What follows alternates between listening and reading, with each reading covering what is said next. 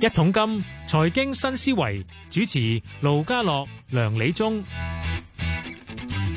好啦，下晝係四點四十分啊！歡迎你收聽《一桶金財經新思維》。你好，梁生。好，家樓大家好。今日講嚟講乜嘢啊？上個禮拜都講咗咧，就係呢，你知啲疫情下咧，咁所以社社交距離又收緊咗咧，係咁所以咧，咁啊一手就靜晒，靠二手，二手都話唔俾睇樓，咁即係咁即係可以點咧？嗱咁嘅，其實而家疫情市咧，我哋都經歷過㗎，就差唔多每刻都變嘅。嗯，但睇下疫情最新發展，而家今日最新發展嚟，梗係啲老鼠 啦，倉 鼠倉鼠。係嗱，倉鼠都唔驚，因為佢係寵物啦。你一發展到係老鼠鼠疫咧，我就有有排驚啦。哇開過嚟啊真係。係咯，咁啊希望唔好中啦。不過不嬲講啦，講得唔唔係好叻語言嗱。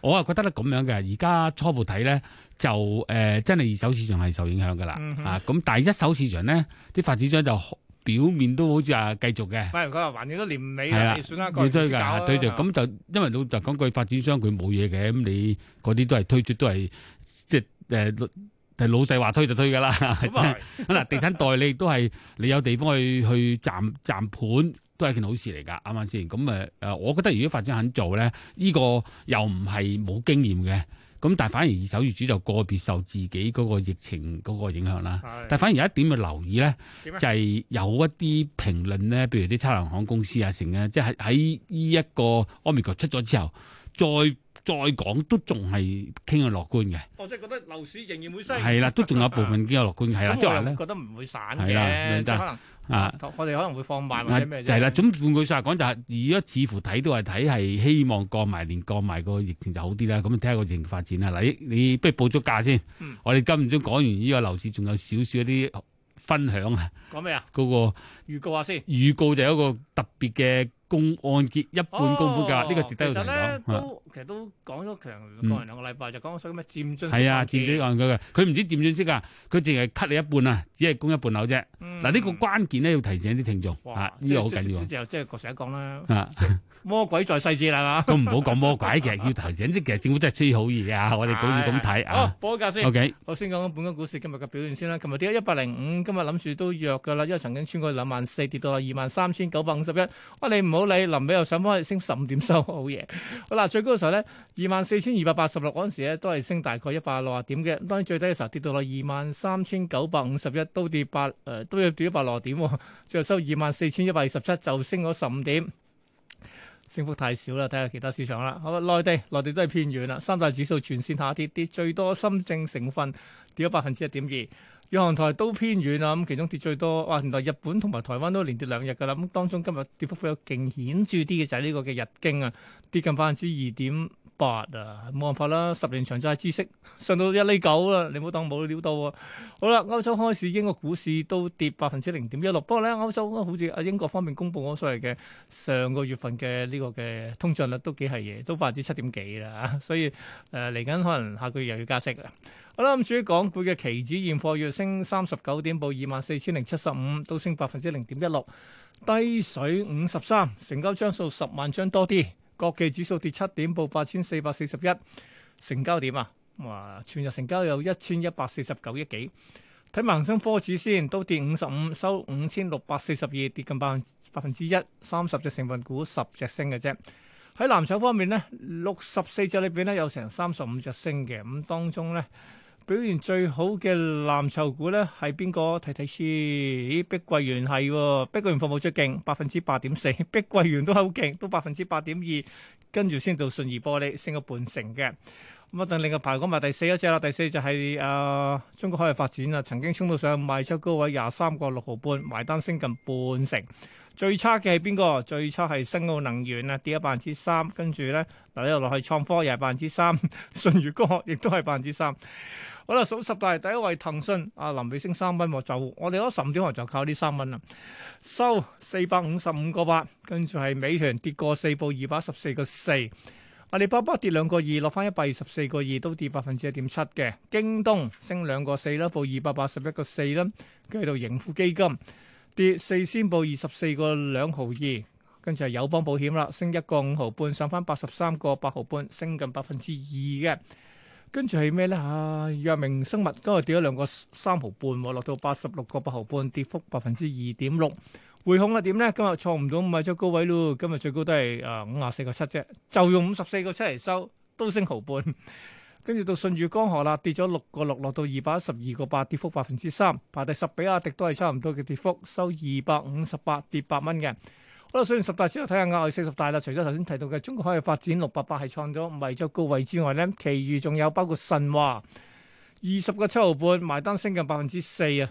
跟住仲有一隻就係中銀香港 廿九個四毫半最高，都升百分之一點二。咁至於其餘即係大波動嘅股票咧，咁仲有就係、誒、泡泡馬特無啦啦跌咗一成。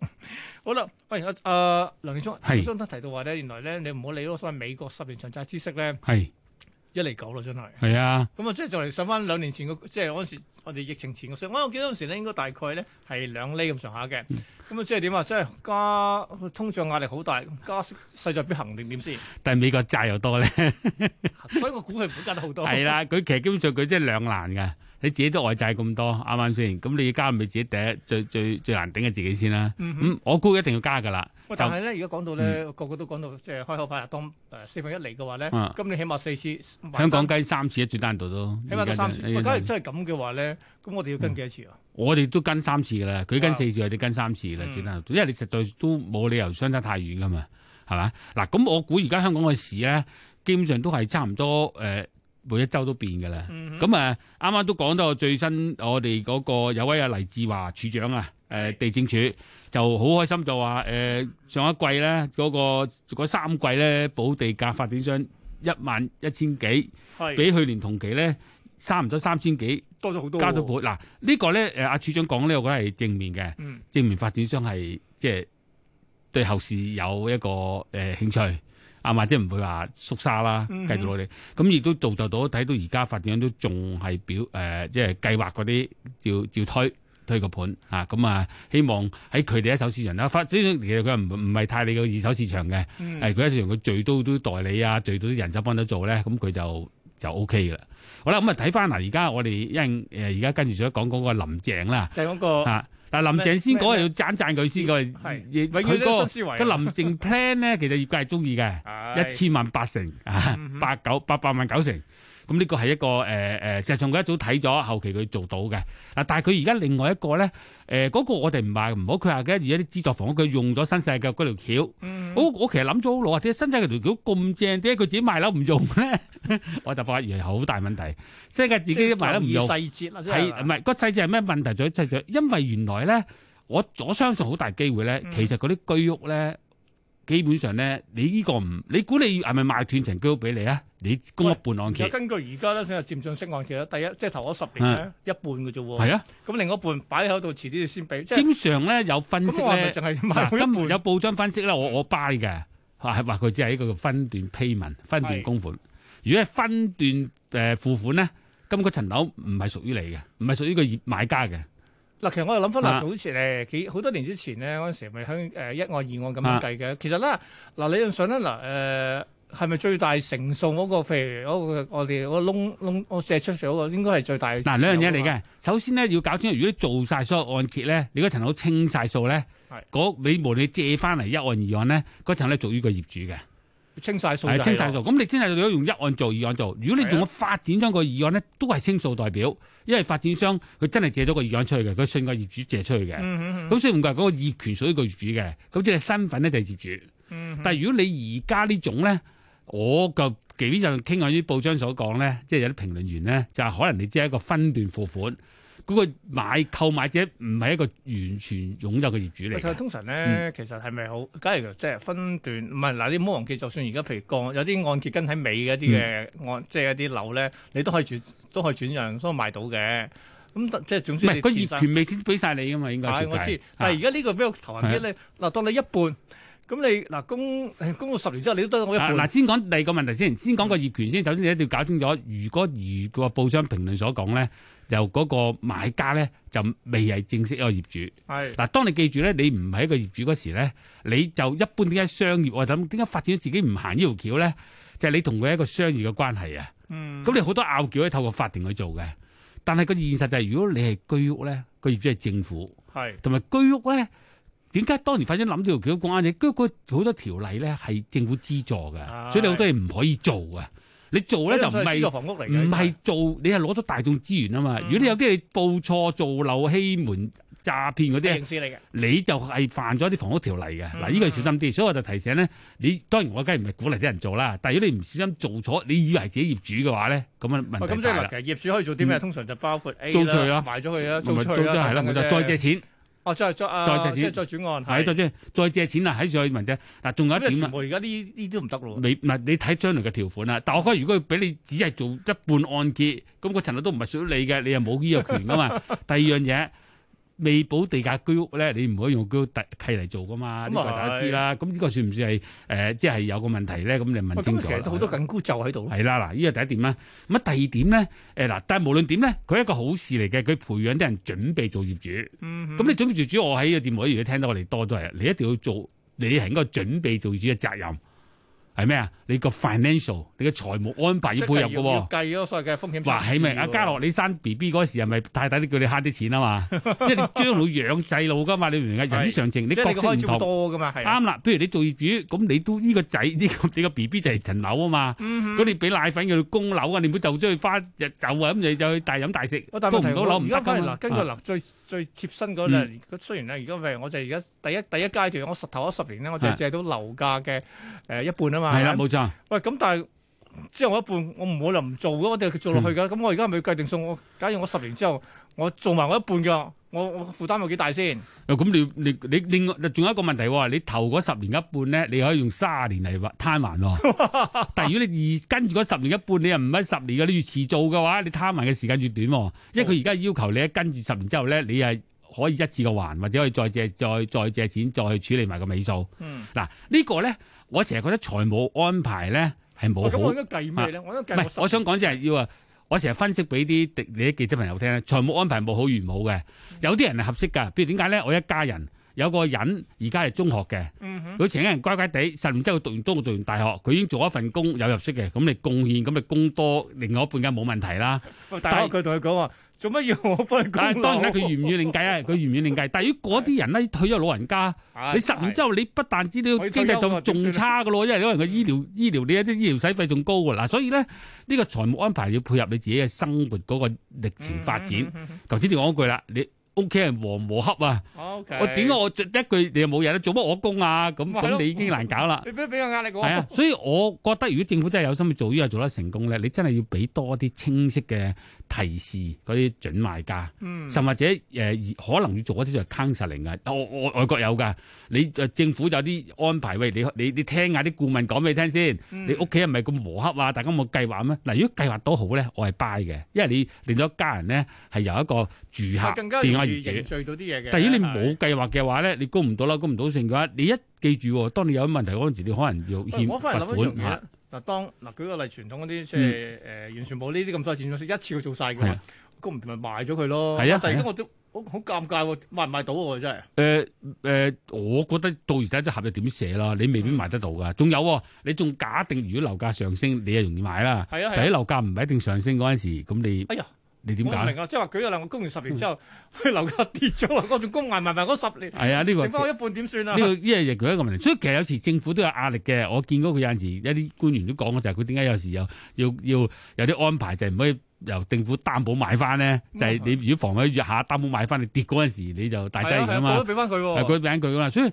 嗱好多考量因素咧，我覺得如果真係推出個要睇埋張契點寫啦，呢個係一個問題啦。啊嗯越整啲嘢越嚟越複雜嘅。仲有一點咧，我想提醒大家，因為我哋我哋即係知道行外有啲所謂叫做喺我唔可以話不法，有啲過分嗰啲咧，嗯佢見到你係誒、呃你就見到公公公屋租租客，一係走唔甩，已經借貴你俾你；好，見到你公屋仲住埋業主嗰啲，要更容易借，嗯因，為有咩事你嘅還咗我先，如果唔係嘅話，嘈你破產。但係呢個都複雜嘅。要不過呢啲又啊要小心啦，自己小心啦。啊咁嗱，所以我覺得咧就話咧，呢個呢個保呢個呢個計劃設計得好嘅，因為幫有啲人咧，隨住佢家庭嗰個收入有一個即係長遠嘅增長咧，先有一個小嘅負擔。我叫簡單叫先苦後甜，不嬲都有噶嗯啦。先苦後唔係先甜後苦，唔係話而家係先甜後苦先甜後苦喎啊，先甜後苦，先甜後苦方案。咁你先甜後苦咧，就你入咗市，如果個市係你屋企將來或者你自己嘅能力將來配合到一個苦嘅方案嘅，咁咪搞掂啦。第二樣嘢，將來個例又例價又上升嘅，咁就算你配合唔到，你賣咗佢都冇事啊。但係如果漲價唔係上升咧，你又要捱落即去。係你意思話，嗯兩我兩個考慮裏面全部都兩個係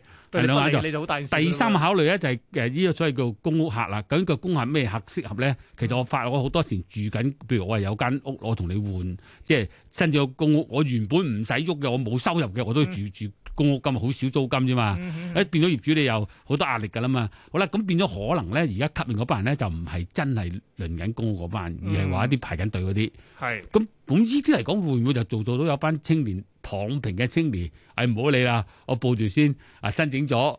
咁你其實就有機會嗱，我當然梗係唔希望鼓勵啲年青人嚟行呢條路線啦。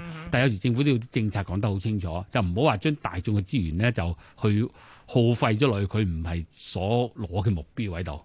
咁另外咧就真係投入嗰啲人咧，你一定要做好一個財務計劃。係啊，繼續㗎。咁第一第一自己幾多歲，邊啲人供緊，將來邊個人願意承擔？好啦，當解決之後咧，嗰、個業權到到到供滿晒係歸邊個？有好多時都爭㗎，一家人裏邊都爭㗎。跟住就話喂，我捐屋頭十年，你供屋後啊係啦，冇錯。咁所以呢啲嚟講咧，喺外國有嘅，外國有一啲叫做誒心理嘅財務顧問，係係就政府幫啊，可以俾啲意見佢哋啊。嗱，你一家人咁樣咁樣睇個問題，咁香港又唔知有冇呢個服務啦。我相信如果呢個將來係一個大嘅市場咧，係值得誒俾多啲開導，因為個個家庭屋企係唔同嘅，佢一定係要個別因應去安排。但我又去翻一樣嘢咧，其實點解搞咁複雜嘅，即係呢我呢個佔盡式案件咧，係某程度就係有少少拔拔苗助長喎。你未夠稱已經掹咗你出去啦，已經誒、兩呃睇誒、可能會你有一個角度，另一個角度就係話佢有咗呢個計劃咧，就等於我生咗 B B 啊嘛，咁啲爸爸媽媽都要收心養性啊嘛，啊收咁你心養收性係咯，係咁啊勤力讀書 噶嘛，啊勤力工作噶嘛，咁呢個睇下你從咩角度睇啫。咁作為政府嚟講，佢如果追求一個穩定啲市民穩定生活咧，呢、個都唔係一個唔值得做。同埋咧，我哋之前講過，佢好處唔好唔好唔記得，佢好似係你做妥咧係幫退休嘅。係因為我哋你諗下退咗地道即係啫十年之後再加十係年啦，你因為搞最搞終唔晒㗎啦嗯我哋都係冇啊，好好完備噶嘛。咁呢個我係始終都贊同翻嘅。喂所以仲要係嚇誒多一句咯，就係你個收入有正增長啦，係啦跟住樓價都幾有上升啦，係啦跟住仲係冇乜突發性嘅改改變咗你嘅入息啊係啦，啦，唔係等等咁，有時你啲病痛啊，剩低嘅危機嚟噶嘛。所以大家睇嗰陣時都要小心，做多啲預備功夫同埋一個個 planning 啊、reserve 啊，即係嗰個後備啊、計冇劃錯啊都好因緊要。應唔同嘅情況有係啊唔同嘅考慮，係啊所以今日講嘅上百科都係講呢樣嘢。誒，講緊咩嚟講咩㗎？啊啦？估唔到咧，啊嗯就講呢個即係電子遊戲機，譬如係誒 Sony 嗰只係 PS 五咧，原先因為呢個晶片方唔夠用，咁啲哦冇辦法啦。咁啊，即係 PS 五其實先唔係好似開頭頭半年銷售得好好啫，因為整唔切啊嘛。咁點咧？唔通真係停咁樣？啊，出奇佢哋話咧，我策略就係、我應變策略就係將原先打算上年停嘅 PS 四咧玩多一年，哦整 多整多一百萬部應一應試先。當中有咩考慮咧？係聽下長一百科。好。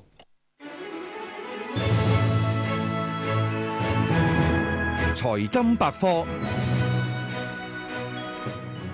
全球半導體短缺、零部件同埋物流嘅限制，令到 Sony 咧削減本財政年度 PlayStation PS 五嘅預期產量，由一千六百多萬部下調到只係大約係一千五百多萬部，跌幅大概超過百分之六。Sony 嘅 PS 五自從二零二零年十一月上市以嚟，一直供不應求。去年七月，Sony 曾經表示 PS 五喺短短半年裏邊銷售超過突破咗一千萬部，係史上銷售最快嘅遊戲主機。不過疫情拖累整個遊戲產業軟件嘅開發速度，同時亦都導致硬件需求急升，基本零件短缺，令到遊戲主機一機難求。為咗滿足需求同埋留住玩家，Sony 將原定去年底停產嘅二零一三年機款 PS 四順延生產多一百萬台去應市。俾 PS 四續命係因為內部填補供應不足嘅手段之一，亦都希望將玩家留喺 PS 遊戲市場裏邊。嗱，事實上 PS 四生產較為容易，盈利亦都較高。由二零一三年推出去到去年第三季，PS 四嘅銷量超過一億一千多萬部，佢嘅遊戲同埋軟件銷售亦都係為 Sony 嘅遊戲部門貢獻重大嘅收益。相比 Sony PS 五全面缺貨。對手微軟喺功課上反而有優勢，同 PS 五同期推出嘅入門版 Xbox Series S 冇缺貨，亦都係目前市場上少數能夠輕易買到嘅次世代主機。雖然喺容量支援畫質上不及另一部 Xbox 嘅 Series X，但係都能夠實現多數相同嘅遊戲體驗。加上 Xbox 嘅 Game Pass 訂閱服務，令到微軟近期喺電玩市場仍然有一定嘅市佔率。所以 Sony 延產 PS 四，某程度亦都考慮咗微軟 Xbox Series 嘅銷售策略而作出應對。